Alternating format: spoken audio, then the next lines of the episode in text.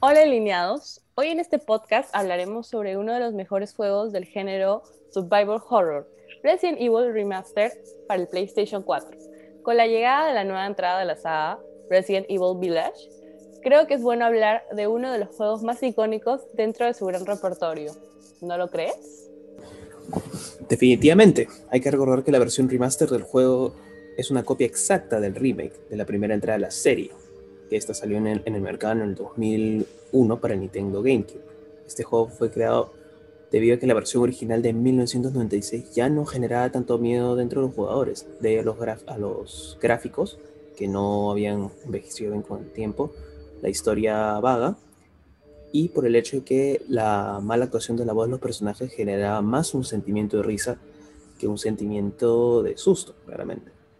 Sin embargo, esta nueva versión del proyecto dirigido por Shinji Mikami se considera una, con una experiencia superior que incluye nuevos gráficos, este, que se puede detallar con la baja, iluminación, las nuevas, las nuevas texturas que permiten ver la decadencia de la mansión, nuevas áreas para explorar, por ejemplo, tenemos la cabaña que está fuera de la misma casa, tenemos también el nuevo sótano, el cementerio que está fuera de la misma mansión y los, dos diseños de los mismos enemigos e incluso con nuevos enemigos que han incluso logrado asustar y estoy seguro que van a, asustar a muchos más futuros jugadores que decían encontrar este juego para añadirlo a su colección de PlayStation.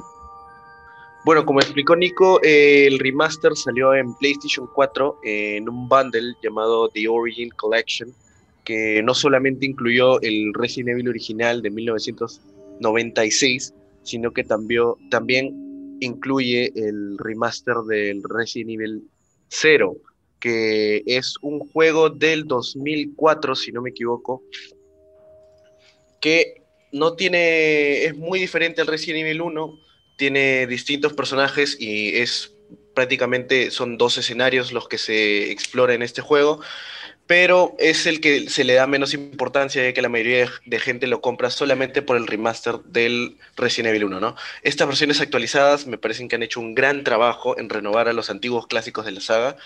Eh, hay un cambio que a mí me sorprendió bastante, el cual fue la inclusión de nuevos enemigos como los Crimson Heads, eh, los cuales son enemigos mucho más fuertes que los zombies comunes, ya que son más rápidos y furiosos que el zombie normal.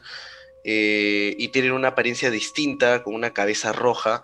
Eh, esto en conjunto con los controles difíciles que han sido un poco adaptados a los nuevos controles de la PC4, eh, genera una sensación de pánico inigualable frente al peligro de los zombies.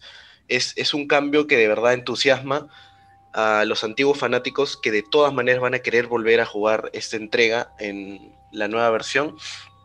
Además que Resident Evil Remake demostró ser un muy buen clásico que siempre se va a jugar. Es prácticamente un clásico atemporal. Y es, este es uno de los mejores remakes que he jugado en todos los tiempos. Este juego tiene 20 años y es muy querido por los fanáticos. No cabe duda que sigue generando miedo, más que por los gráficos en sí, sino por la forma en la que genera pánico. Cómo hace que el participante a través de la historia con los controles, los cuales son difíciles de utilizar frente a la situación que generan, emula una situación de terror. Síguenos para el siguiente podcast. Estaremos atentos a todos sus comentarios.